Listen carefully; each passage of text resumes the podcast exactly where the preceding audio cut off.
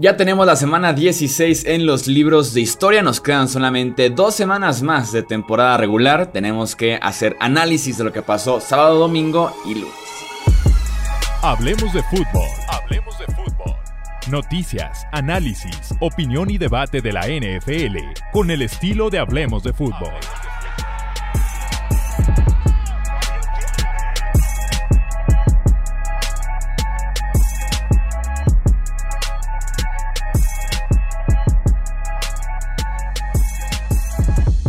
¿Qué tal amigos? ¿Cómo están? Bienvenidos a un episodio más del podcast de Hablemos de Fútbol. Yo soy Jesús Sánchez. Un placer que estén con nosotros para hablar de la antepenúltima semana de temporada regular. Normalmente diríamos semana 16 acabó, nos queda solamente una y playoffs, pero recordemos que se sumó una semana adicional a la temporada regular y me acompaña Alejandro Romo para poder platicar de lo que fue, insisto, jornada de sábado, domingo y lunes en la NFL. Romo, ¿cómo estás? Bienvenido.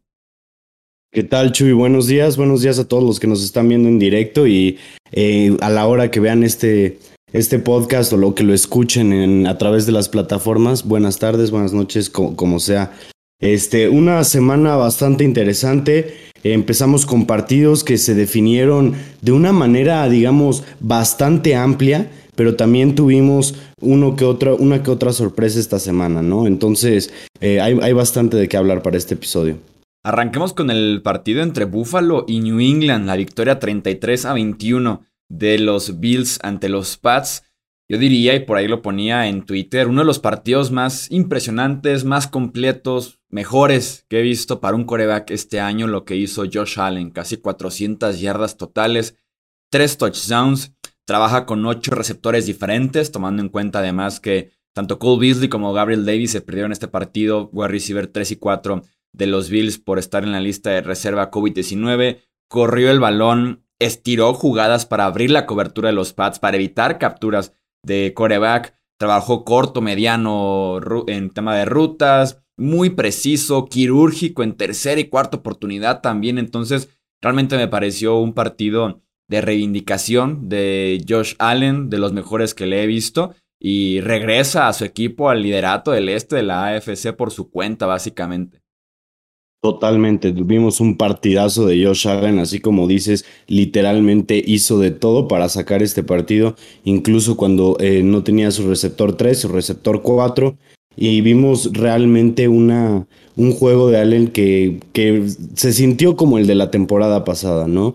Este, yo siento que con esta victoria los Bills están reivindicando, están volviendo a ser el equipo dominante, el equipo fuerte de jugar que todos esperábamos que fueran esta temporada y con el cual estuvieron batallando eh, pues a, lo largo de toda esta temporada, ¿no? Digo, después de su racha de cuatro victorias consecutivas, eh, tuvimos una, una bastante, bastante mediocre mitad de temporada para los Bills, pero bueno, justo cuando más importa es cuando están levantando los, o sea, cuando le están metiendo turbo a, al equipo y pues bueno, ya, ya, ya tiene resultados positivos, ¿no? Eh, por parte de New England, eh, de verdad, una...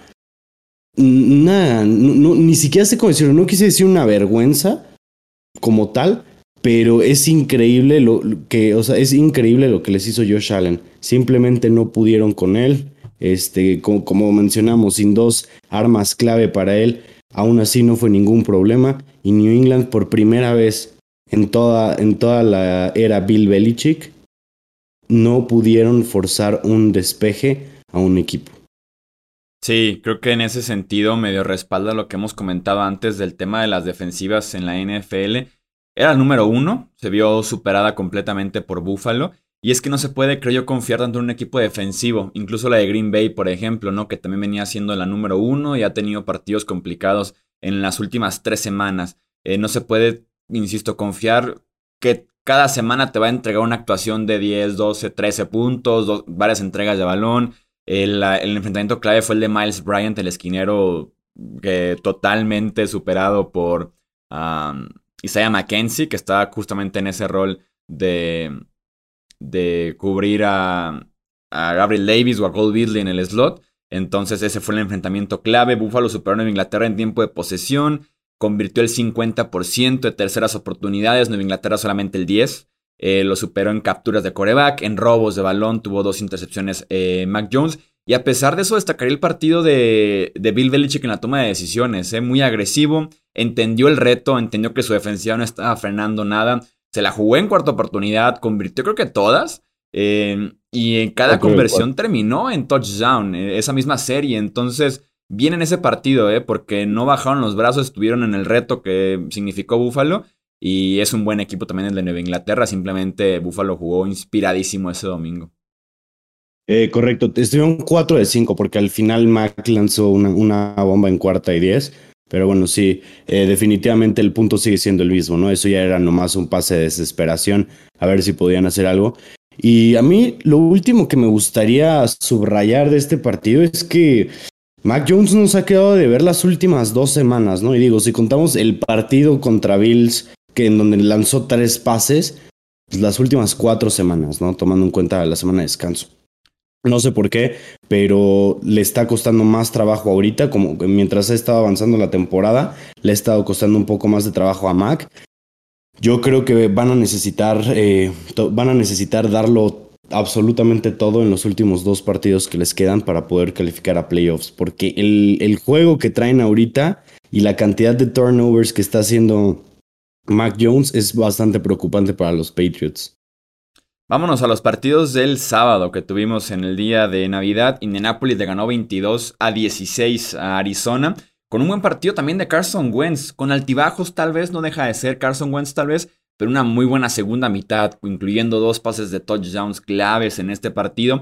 En un juego en el que Jonathan Taylor no estuvo tan dominante, ¿no? Tuvo una, una gran escapada de 43 yardas en la primera jugada, si mal no recuerdo pero a partir de ahí promedió dos puntos y algo yardas por acarreo. Entonces se le pidió a Wentz que sacara este partido eh, adelante, viniendo una semana en la que de alguna forma lo escondieron en contra de los Pats, dejando que Taylor fuera el que eh, llevara el ritmo ofensivo y hiciera las yardas y los puntos. Así que me quedo con ese buen partido de Carson Wentz, eh, que te puede dar la esperanza de que Indianapolis lo necesitó y el tipo respondió en contra de un equipo de playoffs como visitante eh, y además en el cierre de temporada más importante para el equipo.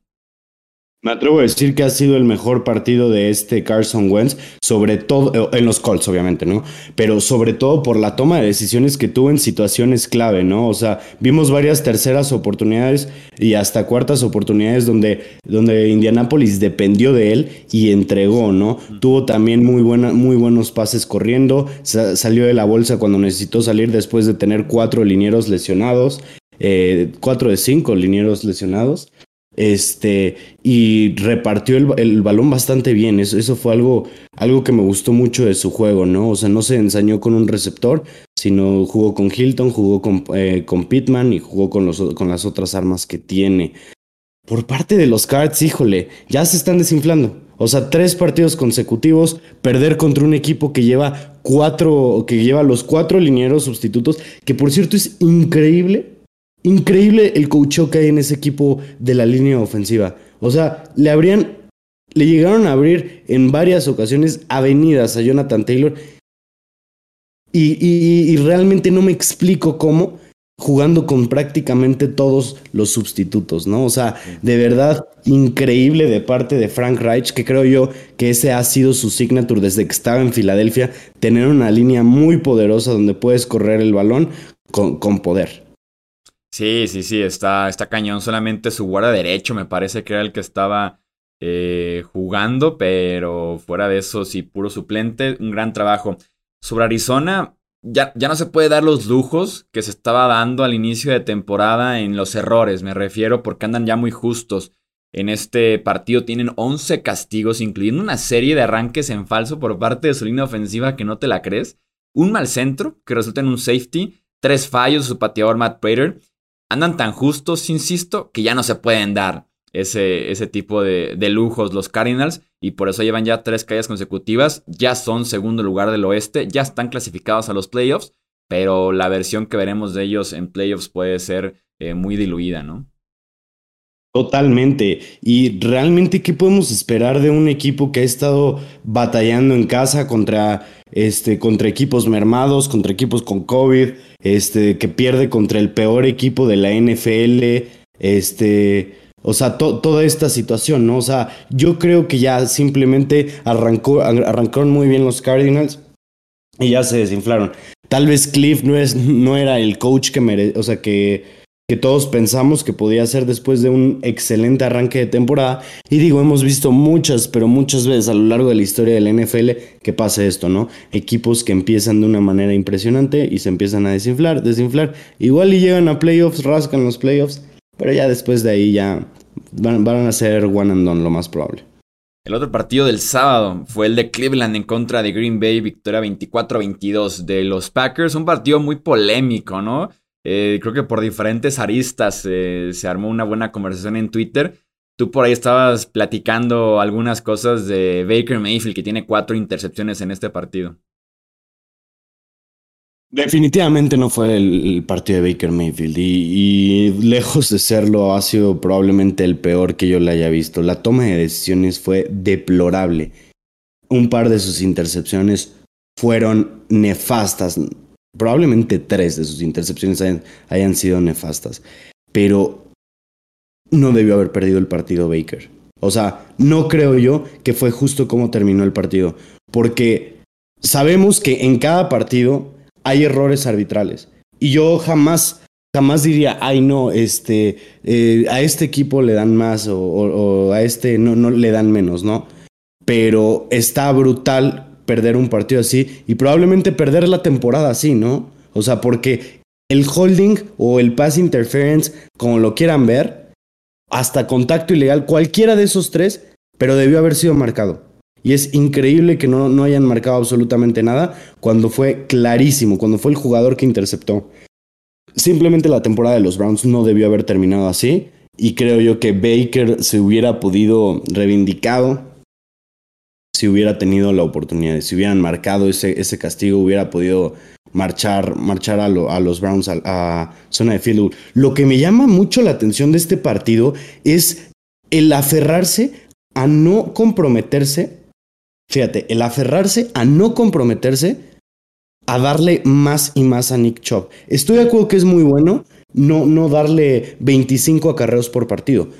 Lo, o sea, estoy de acuerdo con eso. Pero de la manera en la que estaba jugando su ofensiva terrestre contra lo que estaba jugando Baker Mayfield, es impresionante que había drives así de que, no, este drive lo, o sea, se lo llevaron 4 eh, de 7 jugadas con Chubb, terminó en gol de campo. Siguiente drive, dos jugadas con Chop, avanzan 20 yardas, siguientes cinco jugadas pase, cero puntos. Sí, es, increíble. Creo que en ese sentido Kevin Stefanski jugó en contra de los Browns. Fueron en efecto 21 eh, acarreos solamente entre Nick Chubb y Dernes Johnson y 36 pases de Baker Mayfield. Las estadísticas son las siguientes. O sea, Cleveland corrió para 200 eh, o más yardas a pesar de estar abajo en el marcador desde el primer cuarto jugar con tres linieros ofensivos suplentes y tener a Kevin Stefanski en el llamado de jugadas, ¿no? Porque Nick Chubb promediaba 7.4 yardas por acarreo en ese partido, Dernes Johnson 14.5 e insisto solamente 21 acarreos, ¿no? Que hiciste Kevin Stefanski con el llamado de jugadas. Y en esa misma última serie que tuvo Cleveland, que acabó con esa intercepción que estoy de acuerdo, creo que sí era un castigo de Rasul Douglas, eh, Inician la serie con tres acarreos consecutivos para 18 yardas y consumen 40 segundos. Estaban como unas 20, 25 yardas, aunque sea del intento del gol de campo para ponerse arriba en el marcador. Quedaba 1.22 y optaron por lanzar cinco veces seguidas. Fue un solo pase completo, tres incompletos y la intercepción. Entonces, aunque te sentías con el tiempo acabándose, con el tiempo ya en contra, eh, te hacían falta, insisto, 25 yardas, yo hubiera seguido corriendo. Mandas dos, tres jugadas para que te alines rápido y vuelve a correr porque era tu mejor carta no había razón para seguir lanzando con eh, Baker Mayfield. Y eso sí es para, para criticar 100% a, a Stefanski en el llamado de jugadas y en las decisiones que tomó en este partido. Totalmente, totalmente. Y, realmente eh, lo de los Browns esta temporada ha dejado mucho que desear en los partidos que están bastante cercanos, ¿no? Que yo creo que ahí es donde se puede ver más la diferencia de coacheo. Y pues desafortunadamente, pues los Browns van a tener que volver al, laboratorio, como se le dice, y reinventarse. Realmente, realmente mm, definir si Baker Mayfield es su futuro o si pueden buscar por otro lado, si pueden buscar a Deshaun Watson, a Russell Wilson, a Rodgers, no sé, alguno de estos jugadores, pero yo creo que con uno de estos y un, un, receptor bueno, se convierte en, en contendientes inmediatamente. El récord de Cleveland la temporada pasada en partidos de 7 o menos puntos fue de 7-2 y este, esta temporada de 4-7 en partidos así de, de apretados. Sobre Green Bay rápidamente, Davante Adams termina con esa secundaria, optan por ponerlo uno a uno, diferentes cones la mayoría del tiempo con Denzel Ward, tiene dos touchdowns. Y además eh, Aaron Rodgers establece récord de franquicia en pases de touchdown, superando los 432, si mal no recuerdo, 442 de Brett Favre, un número así por el estilo.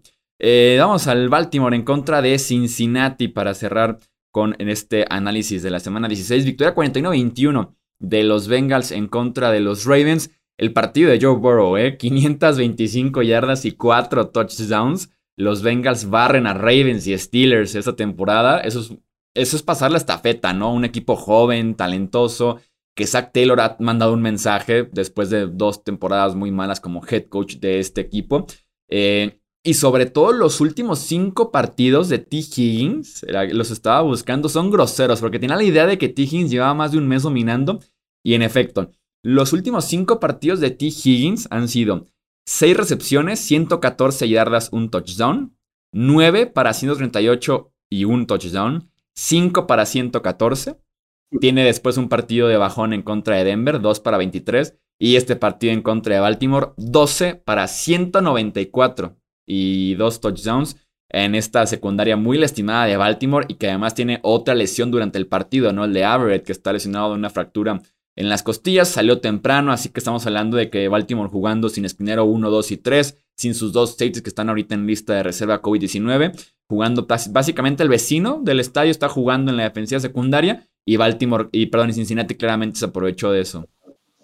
Totalmente, ¿no? Y, se quisieron desquitar por lo que les hicieron el año pasado, por la manera en la que les ganaron los Ravens, les aplastaron el año pasado.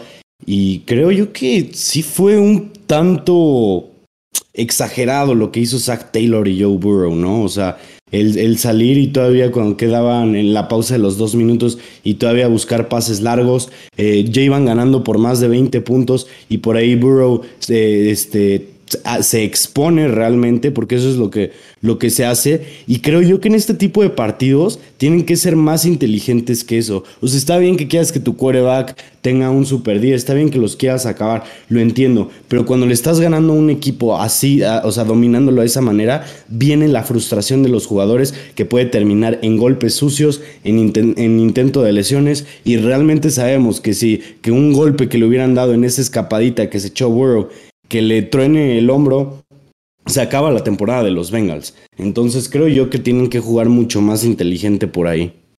Se viene un partido bien interesante Cincinnati en contra de Kansas City la próxima semana, ¿no? Para poder medir bien a ambos equipos justo antes de los playoffs.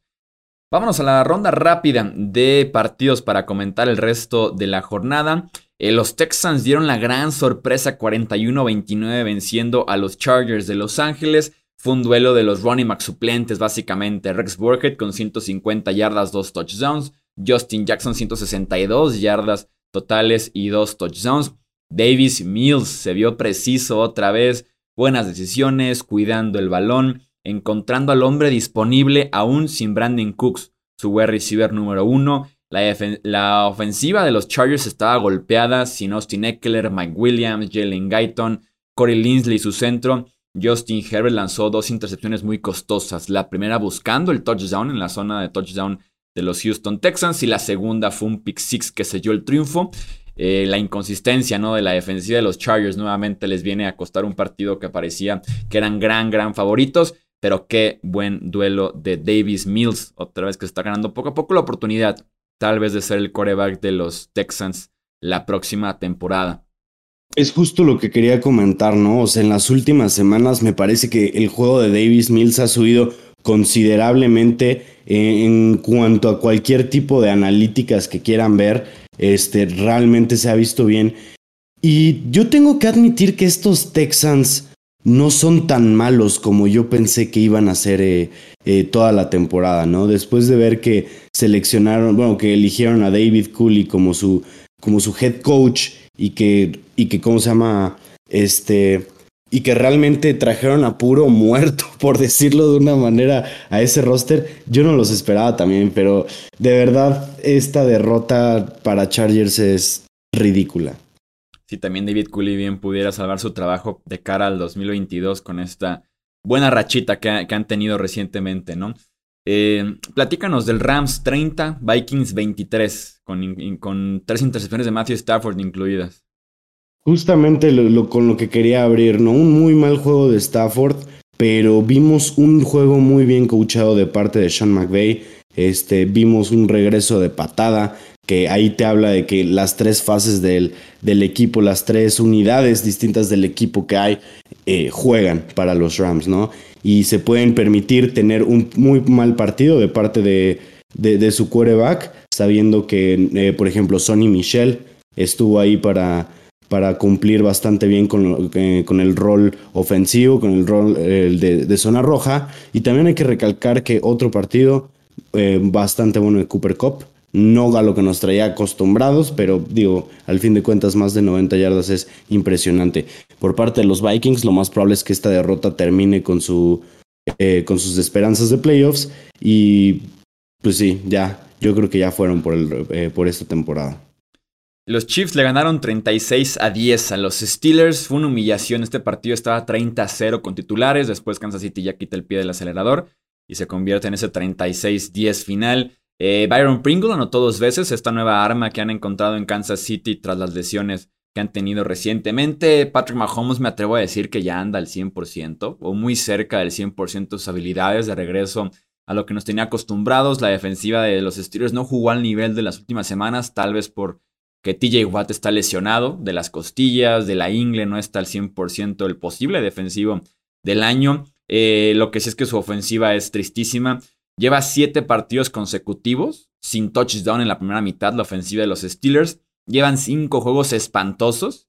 Solamente el último cuarto en contra de los Vikings en aquel Thursday Night se salva. Fuera de eso, son cinco partidos completos malos por parte de Big Ben y compañía sin ritmo, sin un buen llamado de jugadas. Prácticamente solo Chase Claypool y Deontay Johnson se pueden salvar de este equipo porque sí, han sido verdaderamente lamentables a la ofensiva estos Steelers. Philly ganó 34-10 en contra de los New York Football Giants. Eh, los Giants ya, ya realmente comprometidos a, terminar la temporada con las con el, con el menor número de lesiones de, posible, ¿no? Eh, ya descansando a Daniel Jones y por ahí algunas otras armas que andan medio tocadas. Y Filadelfia, pues bueno, una, una victoria bastante importante para ellos que los acerca a playoffs. Y realmente vimos a Jalen Hurts bastante bien. También por ahí tuvimos eh, un comité de corredores de donde sale lesionado Miles Sanders, pero entre Jordan Howard y este Boston Scott eh, lo suplieron bastante bien. Victoria de los Raiders 17 a 13 ante los Broncos. Primer partido de Josh Jacobs con más de 100 yardas terrestres en el año. Y fue clave en el triunfo. Fue el que le dio el ritmo eh, ofensivo a, estos Raiders. También la defensiva fue buenísima. Apenas 168 yardas permitidas. Incluyendo 18 por tierra solamente. Lo cual es una, eh, una gran ventaja para esta defensiva terrestre. Los Raiders enfrentando a Melvin Gordon. Que terminó hasta con yardas negativas. Y al novato Javonte Williams es el número más bajo desde el 2012 para esta defensiva de los Raiders, que está encontrando formas de ganar eh, en diciembre, lo que tanto les hacía falta en los últimos años, ¿no? Que estaban encaminados a los playoffs y por ahí se descarrilaban. Ahora sí están ganando partidos de forma muy fea, muy apretada, pero al final de cuentas ganando. Chicago le ganó 25 a 24 a los Seattle Seahawks. Rashad Penny tuvo un partidazo para los Seahawks, eh, corrió más de 100 yardas, tuvo su touchdown eh, y, realmente los, los Seahawks se vieron bien hasta el último cuarto, donde realmente no me explico cómo pudieron perder este partido. Que digo, eh, mis respetos para los Bears por darnos el primer partido entretenido en los últimos 10 años. Este, y, vimos a Nick Foles haciendo lo que hace Nick Foles, ¿no? Entregando cuando es quarterback sustituto y cuando se necesita. También conectó en la conversión de dos puntos con, menos, eh, con un minuto o menos de un minuto por jugar para darle el liderato a los Bears y ganar ese partido. Ambos equipos se ponen 5-10, ambos sin aspiraciones de playoffs. Pero bueno, al menos los, a los Seahawks no, a los Seahawks son a los que le afecta más el perder por el hecho de que no tienen su primera selección. Entonces, no, no importa en qué, en qué lugar se, o sea, en qué lugar queden, ya de nada les sirve ni ganar ni perder. Los Jets festejando, creo que van en el pick número 7, qué desastre que no lo vayan a tener ellos. Dallas gana 56-14 a Washington, un palizón en el Sunday Night Football, partido perfecto, actuación dominante, completa, ofensiva, defensiva, equipos especiales también anotaron. Eh, la ofensiva estaba en un bache, salió definitivamente, aunque sea en estos cuatro cuartos, principalmente el juego aéreo. 3-22, eh, 4 touchdowns para Dak Prescott. A Mari Cooper más involucrado, unos días después de que dijo que estaba frustrado de que no tuviera target, sobre todo en tercera y en zona roja. La defensiva capturó cinco veces a los quarterbacks de Washington, porque otra vez jugó Heineke, también jugó Kyle Allen, dos intercepciones, touchdown de DeMarcus Lawrence. Washington perdidos, demasiadas ausencias en ambos costados por lesiones y por COVID. Se despiden también, creo yo, de playoffs y hasta hubo una pelea entre Daron Payne y Jonathan Allen ahí en la banca que se robó gran parte de la atención al principio del partido por frustración, según explicaron ya ambos jugadores. Y dicen que al final de cuentas sí se calientan las bancas, ¿no? De Washington. Qué desastre esa, ¿no? Como que los dueños jugando a ver quién tiene más lana, quién puede transportar las bancas de un lugar a otro, ¿no? Pero bueno. Totalmente. Eh, Tampa Bay le ganó 32 a 6 a Carolina, que también se despide de playoffs. Eh, una actuación completamente dominante de parte de Tampa Bay. El corredor Vaughn fue el que se robó el spotlight esta, eh, esta vez con una, con una carrera de 56 yardas de anotación y realmente una actuación bastante sólida de parte del mermado cuerpo de receptores que tienen eh, los Bucks. Antonio Brown fue el mejor de ellos que volvió después de lesión y de estar suspendido y obtuvo más de obtuvo, perdón, o cachó más bien 10 pases, por lo cual estuvo bastante involucrado en todo lo que fue el, partido. Vamos a platicar también del Monday Night Football. Poco que decir realmente del triunfo de los Dolphins 20 a 3 ante los Saints. La defensiva de Miami se comió a Ian Book, el novato. Lanzó dos intercepciones, incluyendo un pick six en su segundo intento de pase. El tipo estaba perdido, muy presionado, muy golpeado todo el encuentro. Ni una sola conversión de tercera oportunidad para los Saints. Primera vez que pasa esto en la era de Sean Payton. Miami ganó 7 en fila y está de regreso arriba de 500 después de estar 1-7. Están ahora 8-7. Primer equipo en la historia que tiene en un mismo año racha de 7 derrotas y racha de 7 victorias, lo cual suena muy lógico. O sea, imposible que eso pasara, pasara antes, ¿no? Jalen Waddle tuvo un gran partido, 10 recepciones, 92 yardas, touchdown. Eh, me pregunto aquí yo, Romo, ¿te alcanzó para el fantasy lo de Waddle o te quedaste corto? Me quedé muy, muy corto. bueno, no, no muy corto, me quedé a nada. Quedé a menos de tres puntos de, pasar a la final, pero pues. Es que no juegas en PPR, ¿verdad? Esa fue la clave. No, no, no. No, no juego en estándar. Es más difícil estándar. Y sé que el PPR es el estándar de la industria, pero, eh, o sea, me gusta más el, el otro y no, sí quedé, Sí, porque en PPR dio 25 puntos, pero tú requerías de 19, ¿no? Una cosa así, y en efecto, 9 más 6, 15, 16 puntos dio un estándar nada más. Correcto, sí. un heartbreak, pero bueno, después de perder a Conner, a Travis Kelsey y a Lamar Jackson para la misma semana, de todos modos, poner 117 puntos en estándar es bastante admirable. Sí, sí, sí, totalmente. Y me acuerdo, de hecho, estábamos en stream en Twitch antes del partido jugando Madden. Y sí pregunté algo así como de fantasy, un montón de gente dependía de Waddle, ¿eh? Un montón de semifinales se definieron por lo que hizo o no hizo, dependiendo de cuánto se requería en ese último partido de, la semana. Eh, eh, Atlanta le ganó 20 a 16 a Detroit, Romo. Uf, un partido bastante bizarro, diría yo, ¿no? O sea, los Falcons se veían bien y de repente los Lions con Tim Boyle en quarterback también en su, tuvieron sus momentos, ¿no? Con Tim Boyle y sin DeAndre Swift. Entonces, eh, creo yo que saco mejores cosas de los Lions en este partido que de Atlanta, ¿no? Que porque para los Lions mantener este partido tan cerca con quarterback sustituto, con running back sustituto, que realmente son sus dos mejores armas, es bastante admirable de parte de, los Lions. Y bueno, Atlanta encuentra las maneras de ganarle a los equipos débiles y eso es bastante admirable. Lo que está haciendo Arthur Jones ahí es al final de cuentas ganar partidos. Y ya para cerrar, los Jets le ganaron 26 a 21 a los Jaguars, tercera vez en la historia que la selección número 2 le gana al número 1. Peyton Manning contra Ryan Leaf es el único triunfo del 1 contra el 2, el récord es de 1-3 en esos enfrentamientos para la primera selección global. Zach Wilson tuvo uno de los highlights de la semana, de la temporada tal vez, un touchdown corriendo de 52 yardas. Braxton Berrios regresó un kickoff 102 yardas hasta el touchdown. Es el tercero que le hacen a Jacksonville este año. El segundo en semanas consecutivas que los Jaguars permiten. Me imagino que también debe ser por ahí un, récord, ¿no? El permitir kickoffs eh, para touchdown en semanas consecutivas. Rápidamente la imagen de los playoffs. En la conferencia americana, los Chiefs son primer sembrado 11-4, son campeones ya del oeste de la AFC. Segundo, Titans con 10-5. Tercero, Bengals 9-6. Cuarto, Bills 9-6. Hasta ahí los líderes de la división. Los comodines hoy por hoy serían Colts 9-6, Patriots 9-6 y Dolphins 8-7. En la pelea quedan con marca de 8-7 Chargers, Raiders y Ravens. Steelers 7-1 y con 7-8 Browns y Broncos, ya eliminados Jaguars, Texans, Jets.